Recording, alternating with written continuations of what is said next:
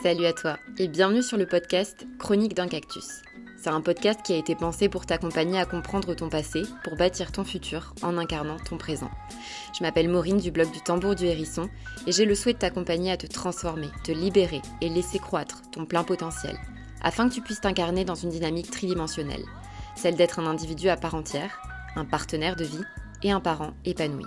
Chaque semaine, je te parle d'un nouveau sujet autour du couple, de la parentalité, du développement personnel, de la spiritualité, de l'entrepreneuriat et plein d'autres encore. Des sujets qui me tiennent à cœur évidemment. Tu peux me retrouver sur les réseaux sous le nom de Le tambour du hérisson. Allez, c'est parti.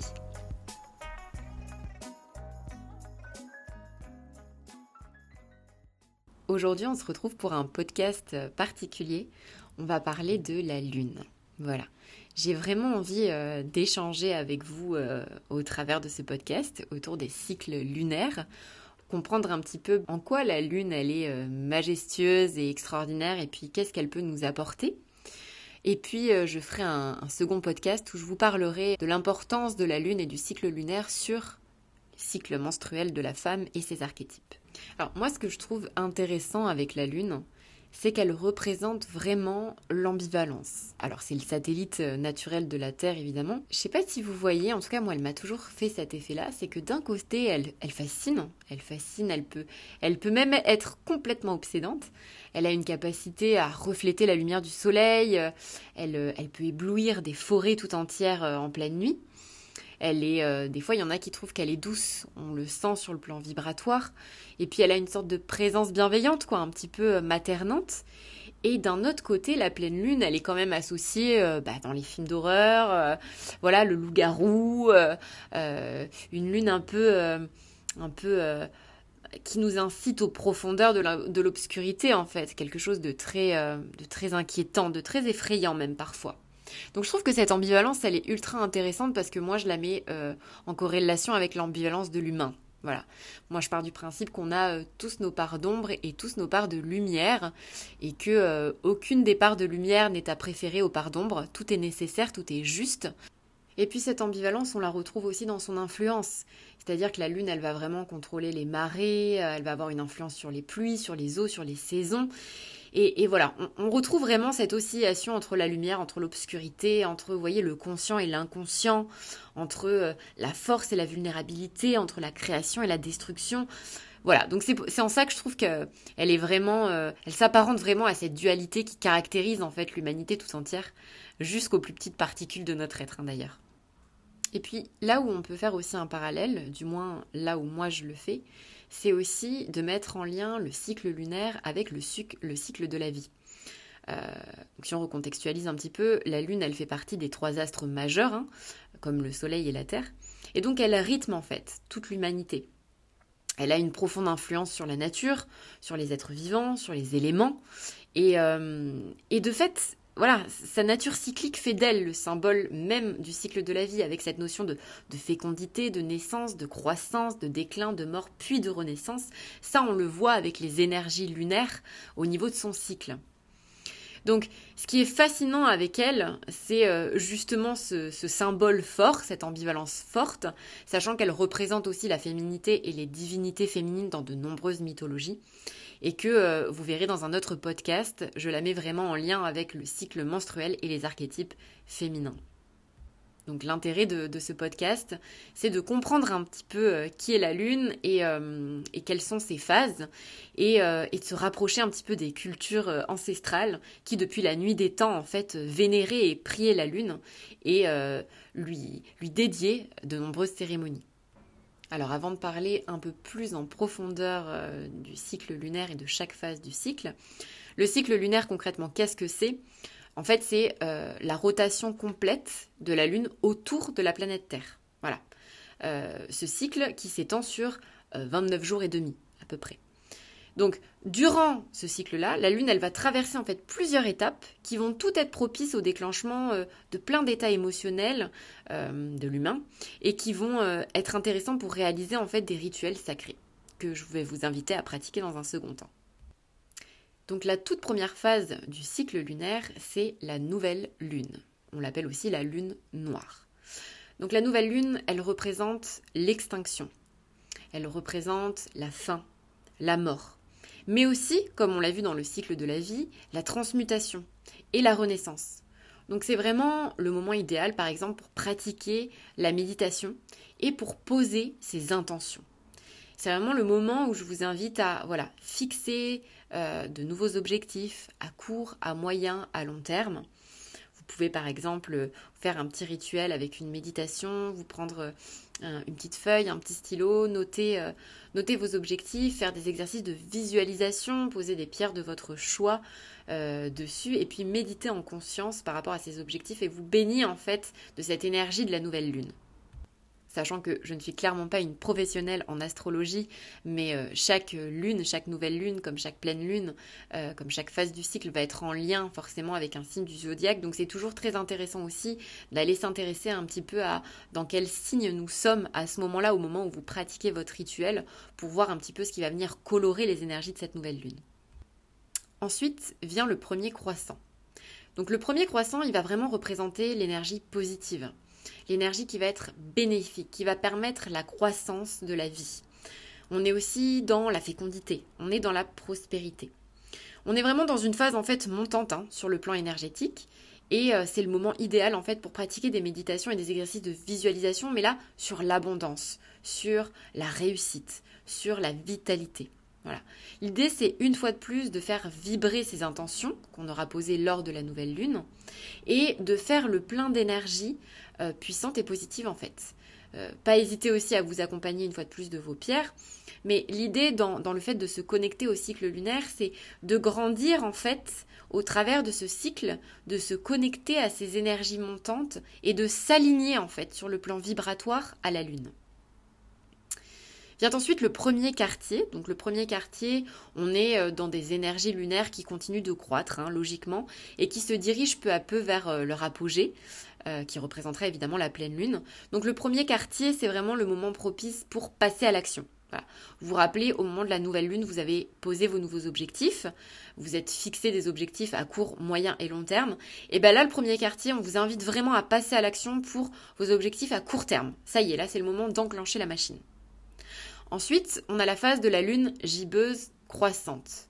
Donc là, on est sur la dernière phase avant la pleine lune. Donc là, on est sur euh, une sorte de stabilité. Voilà. C'est vraiment euh, la représentation de la justesse, de, l'équilibre. Autant sur le plan spirituel, euh, énergétique, émotionnel que physique et mental. Hein. Donc c'est vraiment un moment propice pour demander, voilà, à l'univers, à la vie, à vos guides, à vos ancêtres, à toutes ces énergies, toutes les forces cosmiques et telluriques qui vous entourent, de vous accompagner dans le maintien de vos objectifs et dans le maintien de vos souhaits profonds. Là, l'idée, c'est, sur cette énergie-là, c'est de rester focus. Voilà. Et ensuite, on arrive à la pleine lune. Donc la pleine lune, elle représente vraiment l'apogée. La pleine lune, c'est la maturité, c'est la consécration euh, de toutes les énergies, et puis c'est la libération. Voilà.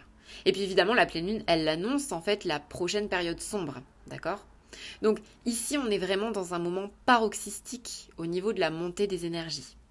Donc c'est vraiment le moment opportun pour développer et pour accroître toutes ses capacités extrasensorielles et son sens de l'intuition. D'ailleurs, les méditations du hérisson, généralement, j'essaye de les caler justement sur les pleines lunes et les nouvelles lunes pour justement bénéficier au maximum de euh, tout ce taux vibratoire qui est euh, à son paroxysme. Donc c'est aussi une phase propice euh, pour les énergies de guérison et de purification. Donc je vous invite vraiment durant, euh, durant cette phase de la pleine lune, si vous souhaitez pratiquer un, rituel, une méditation, euh, voilà, de, vous installer confortablement et puis de clairement vous laisser baigner en profondeur par les énergies lunaires, de décider de vous libérer pleinement des choses qui peut-être potentiellement vous ralentissent aujourd'hui dans votre vie, euh, des choses que vous ne souhaitez plus alimenter. Euh, ça peut être des habitudes, des habitudes néfastes, ça peut être euh, des croyances limitantes, ça peut être des schémas, des conditionnements que vous répétez. Et puis évidemment, c'est un moment intéressant, hein, bénéfique, indispensable, du moins pour certaines pierres, pour le rechargement. Donc, sachant que les trois quarts des pieuvres peuvent euh, voilà, bénéficier de toute façon des énergies lunaires.